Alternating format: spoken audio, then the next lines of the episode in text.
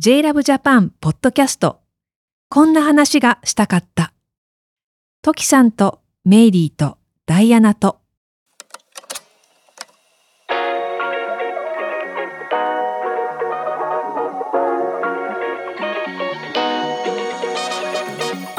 ふと集まった3人が誰ともできないけど誰かとしたい話をお届けするこんな話がしたかった。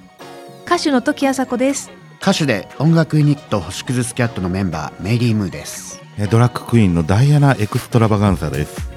こちらのエピソードは続きになりますので以前公開したエピソードを最初に聞いてください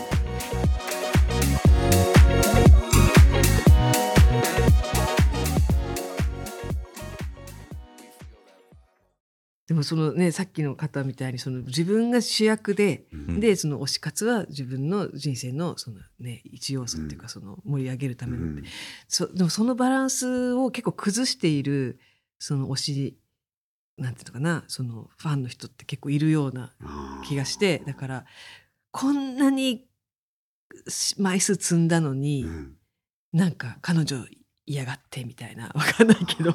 なんかそういうのとかでなんだ報われないみたいな急になんか虚しさが襲ってきちゃったりとかするこうどん詰まりみたいな推しの、うんうんうん。推し活のどん詰まりみたいなうんところに行っちゃう人も結構いるなまあ。だからこうしこう自分が主役じゃなくてこう相手が主役みたいな感じに、ねなっちゃって。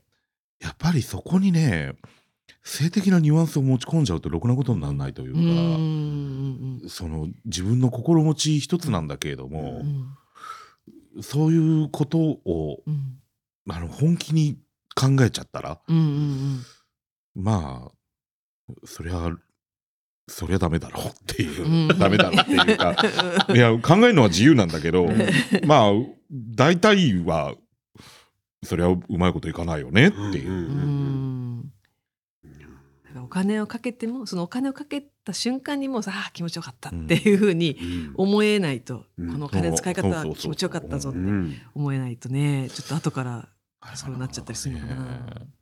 でほら昔はあのこう男性が女性アイドルに向けてそういう性的なニュアンスうん。の目でね、こう見ることが多かったような気がするんだけれども、やっぱり80年代90年代あたりから女性がこう男性をそういうふうに消費するっていううんうん。形がどんどん出てきて、うん。なかなかそうすると女性の方が思い切りがいいのかしらねあれは。あとすごいのはさうん。私じゃなくてこの私の推しをうん、自分の娘ととかさ あのそういう お母さん的な目線で推す人とかもいるよね。あなるほどね。ー割と SNS とか見てたらそういう感じよね。うんうんうんうんこの人どこからこれをおっしゃってんのかしら？って思って3回ぐらい読み返したら、あお母さんなんだこの人っていう。っていう方結構いらっいしゃる。るいるいる。なんかすごくこうす性的なものがない分健全なのかなと思いきやそうでもないのよ。そうでもないっていうね。もっと絡めてから言ってるみたいな。なかなかにねいろいろとこう人の業みたいなのをうん。感じる。話ではありますけど。新年早々もうちょっとこれ爽やかなテーマじゃなかったの みんなで楽しくおおしおしをしていきましょうみたいな感じじゃないのこれ。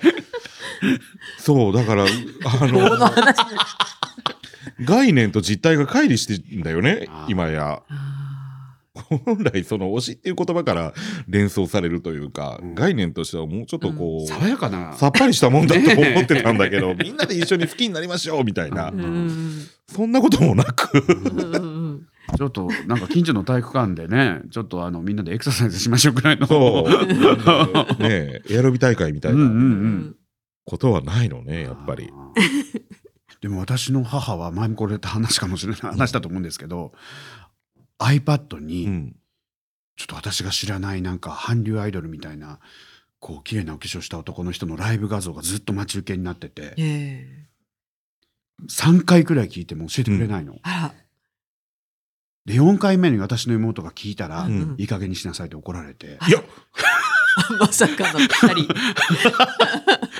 だからなかなか言えない人も多いよね周りに推し活と言いながら。でも壁紙までしといてそう、それだけちょっとね、聞かれてもしょうがない シチュエーションではありますけれども。うん、違うんだね。共有はしないぞっていう感じなんだ。私が昼間仕事してた時も、隣にすっごいクールでうん仕事できて周りからもう怖がられてるぐらいの女性の上司がいたんですけど、うんうんなんか私がちょっとこうドラッグクイーンみたいなことしてますみたいなちょっとカミングアウトみたいなことしたら、なんか 袖机からこうガラって、うんうん。なんかあのうちは出されて、もう私も推してます推しがいますみたいな。うん。なんかね秘密の共有みたいなあの場面があっていい話。そうそうそう。そうそなかなかいい方ねそれはうんうんうんこう。うその人はあの二の単だったんだけど。ああなるほど。あのもらった分はお返し。そうそうそうそうそう いい話、小説みたいな、うん。いい話。でも今みんな簡単に言うもんね。ううんん。うちの母親なんてあんた、うん。好みのタイプ渡哲也って言ってたのにねいつのいつの間にか韓流スターになってて、まあ。私弟さんの方がいいわ。ああ。あ渡瀬ん。恒彦さんのね、うーん。そんなこと聞いてないわね。あのーまあ K-POP のアイドルが好きになって、はい。それをこうまあマネージャーとかにも言っててそしたら私のツアーの時に私結構ツアーでその当時はまだこうちょっとナーバスになっちゃうところがあって、緊張したりとかして。それでこうステージ出てったらですねモニタースピーカーのん。下のところに私の推しているアイドルの写真の切り抜きが 貼ってあって。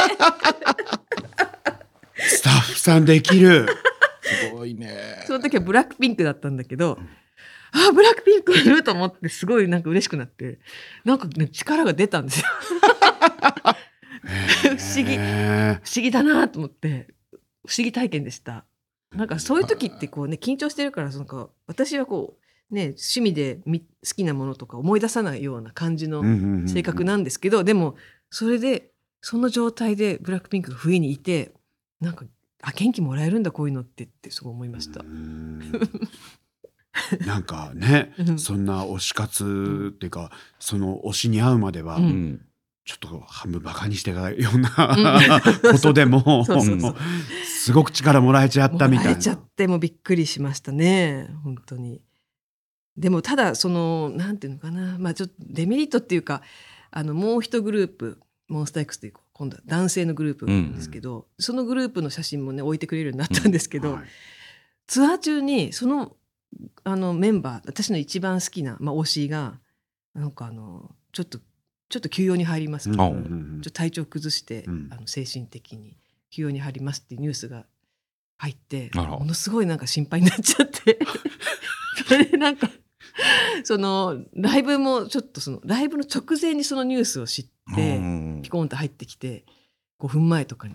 でなんか動揺したままなんかこう気持ちの整理をつけながらステージに立つのがすごい大変だったっていう。うん。だからあまりのめり込みすぎるとうんそういうこうねあの何かあった時に あの動揺するっていうねそういうこともあるんだな、いや現役バリバリの人のファンはこれがあるのよね、そうね。ううんん、常になんかこう新しいことがどっかでおいつ起きるかもしれない。うん。だから推し活にはちょっとこう不安や涙もつきものであるといううん。ことね。まあね。うん同じ時代を生きてるって感じしますね。でもね。そうですね。確かに同じだ。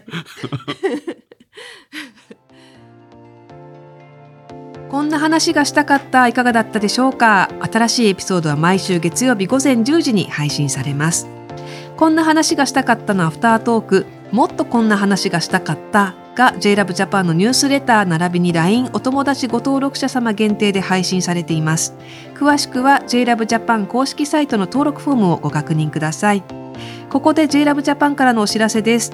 現在 JLAB ジャパンは東京原宿にありますラフォーレ原宿の地下0.5階フロア自主編集売り場愛と狂気のマーケットにてポップアップスペースを展開しております。会場の雰囲気に合わせたピンクを基調としたウォールに極小ワイヤレスイヤホン J バズミニのピンクや以前番組でも紹介した Go Air ポップのピンクとローズを、えー特別価格で販売しています。ポップアップは1月31日まで。ぜひこの機会に足を運んで実際に JLAB 製品に触れてみてくださいね。こんな話がしたかったにリスナーの皆さんも参加してください。現在募集しているテーマは愛って何だと思う？また皆さんからの感想やこんな話が聞きたいというトークテーマリクエストその他疑問質問などのメッセージも募集しています。概要欄にある応募フォームから送ってくださいね。一緒にこんな話あんな話していきましょう。そしてこんな話がしたかったをフォローすると最新エピソードが自動でダウンロードされるので私たちの配信を逃さず聞くことができます。また Spotify と Apple Podcast では番組への高評価もお待ちしております。よろしくお願いします。それでは次回の配信でお会いしましょう。さようなら。ごきげんよう。またね